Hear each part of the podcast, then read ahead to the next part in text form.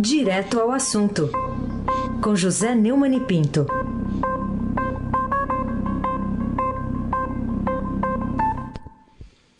Olá, Neumani, bom dia. Bom dia, Carolina Ercolim, Bárbara Guerra, Almirante Nelson e o seu pedalinho. Moacir Biasi, família Bonfim, Emanuel Alice Isadora. Bom dia, melhor ouvinte, ouvinte da Rádio Eldorado 107,3 FM. Carolina Ercolim, tintim por tintim. Vamos começar com a chamada, né, que fala sobre o comportamento do presidente Bolsonaro ontem, porque ele foi questionado sobre Queiroz e ameaçou um repórter. Por que, na sua opinião, o presidente da República se sente autorizado a responder dessa forma truculenta a questões de interesse público? É, o Bolsonaro não tem o menor senso de ridículo, conforme ficou provado no fim de semana, quando viajou para o Rio Grande do Norte, né, na área de Mossoró. Levou 40 pessoas para inaugurar um poço artesiano em uma praça de Wi-Fi. Eu sou sertanejo e tenho o maior é, respeito pelos poços artesianos. Lá na, na fazenda do meu avô, onde eu nasci, a instalação de um poço é, artesiano foi uma coisa espetacular. A outra coisa é um presidente da República ir pegar um avião com 40 pessoas, fazer uma despesa pública imensa para inaugurar um poço artesiano em uma praça do EFA. Aí completou o fim de semana. É, nem o prefeito de Iraúna foi lá para a inauguração do, do, poço artesiano no Rio do Peixe. Né? E olha que eu nasci lá.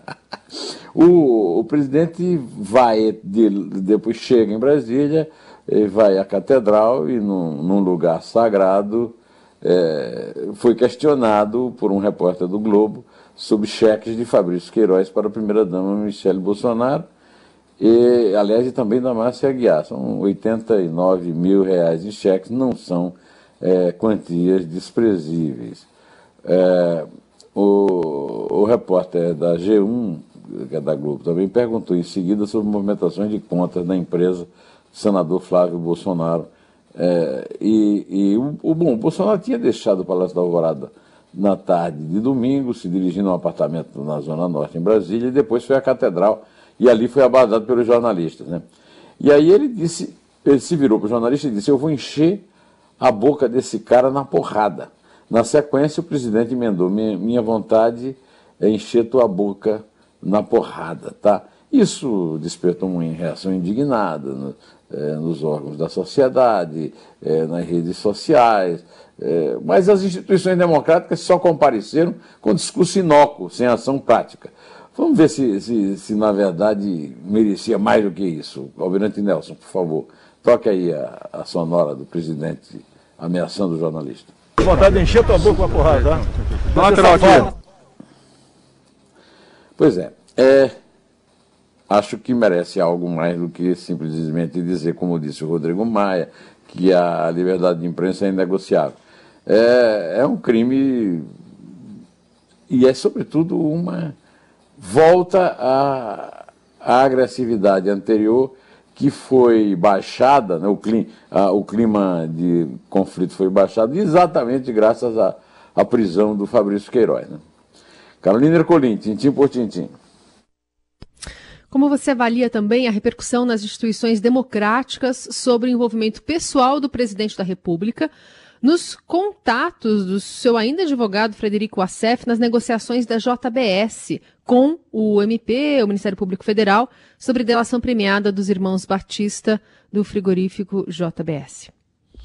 Essa delação premiada, as delações premiadas dos irmãos Joesley e Batista são realmente absurdas, foram feitas pelo Rodrigo Janot, que queria simplesmente achar um meio para derrubar o Temer e não conseguiu, porque eh, não partiu do pressuposto que era preciso primeiro conseguir eh, dois terços dos votos no, no, plenário da Câmara, que também está difícil de conseguir agora Bolsonaro, com, em relação ao Bolsonaro. Né?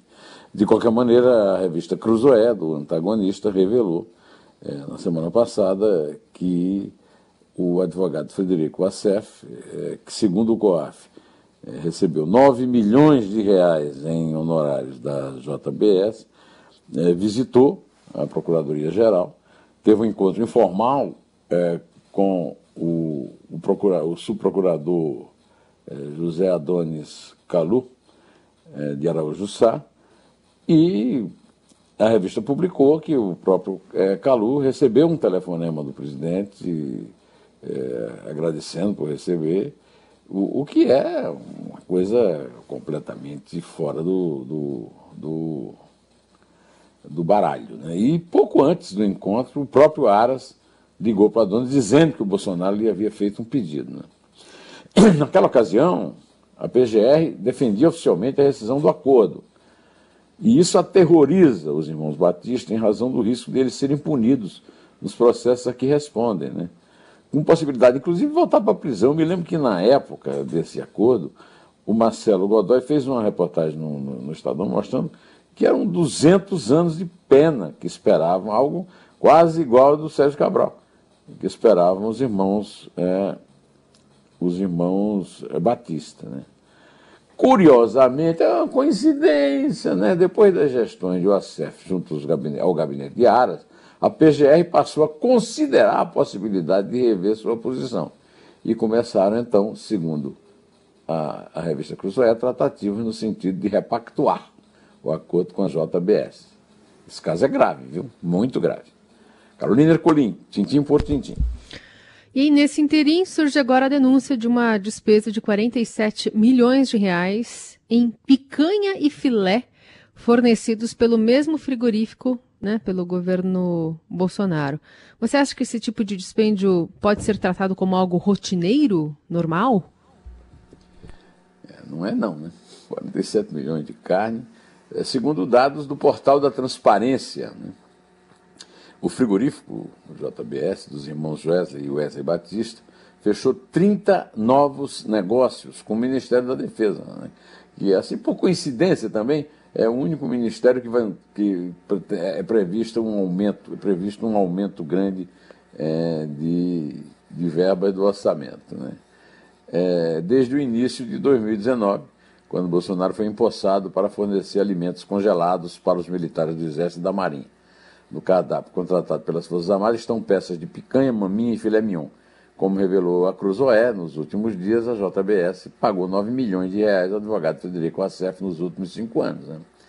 O então defensor uh, do Flávio Bolsonaro, que ainda se diz defensor do, do, do Bolsonaro, é, foi à, sede da PGR conversar, como a gente respondeu na, na pergunta anterior, mas uh, eu esqueci de dizer que o Zé Adonis Calu não, não deu prosseguimento à, à, à reunião porque o, o, o não tinha uma procuração da JBS.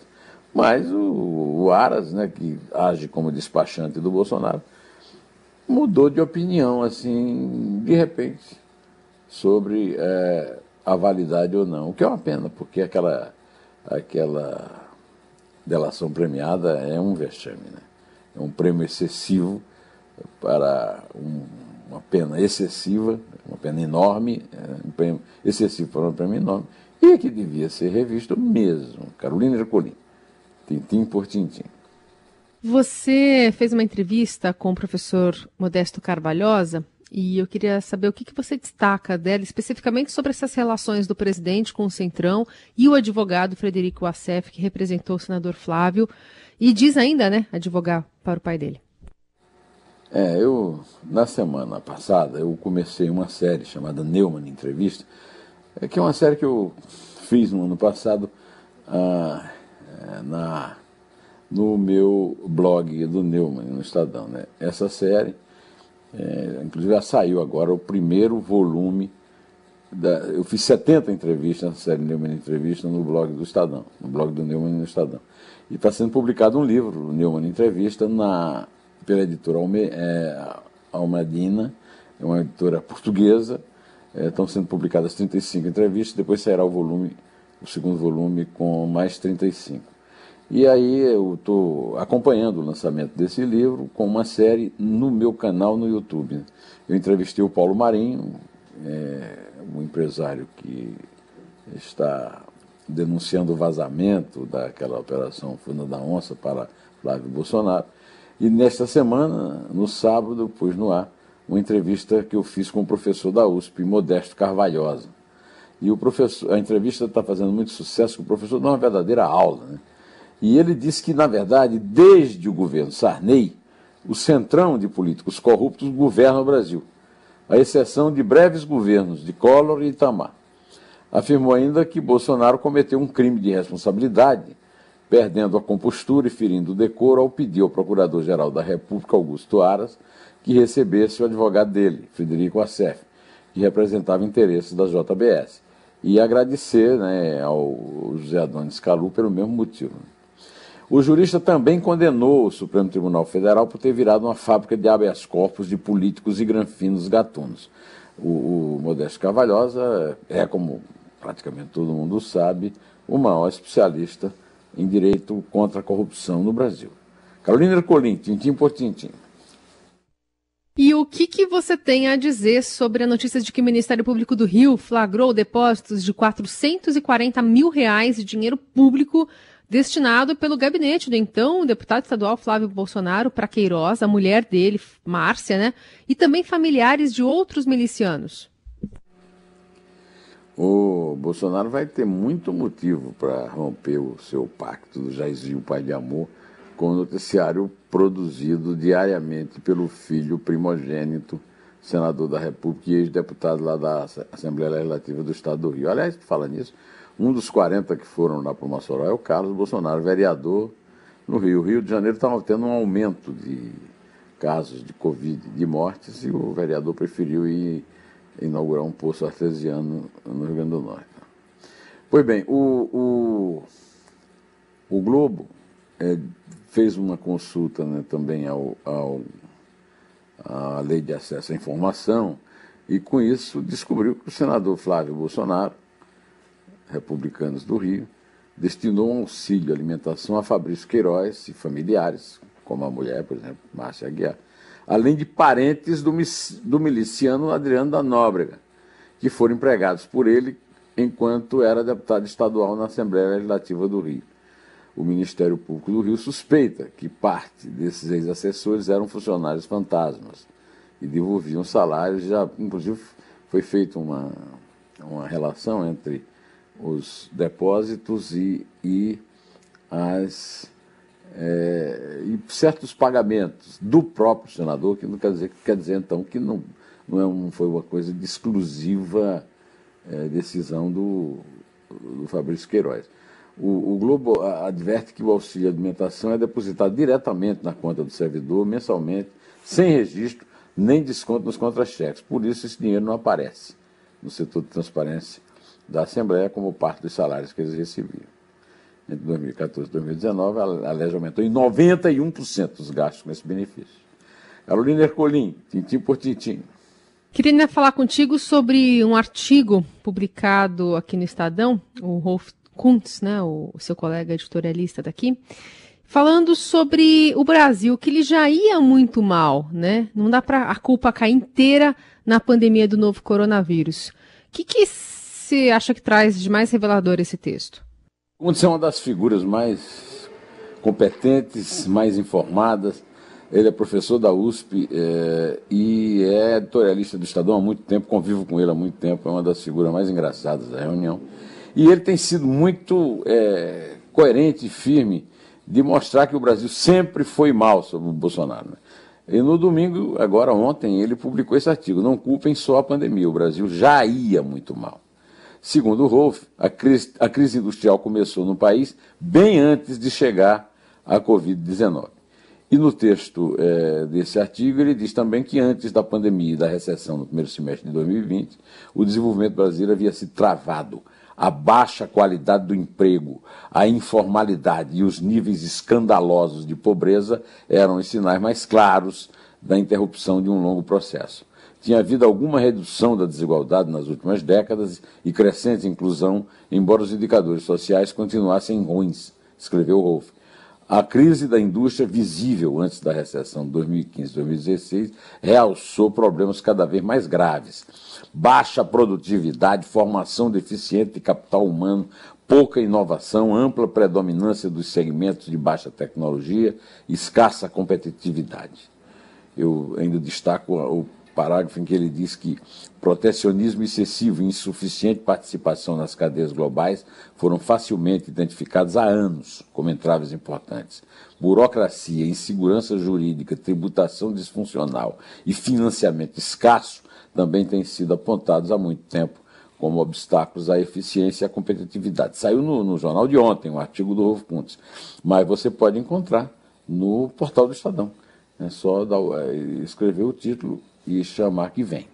Carolina Ercolim, tintim por tintim, conte, Carolina. Conto. É três. É dois. É um. Em pé.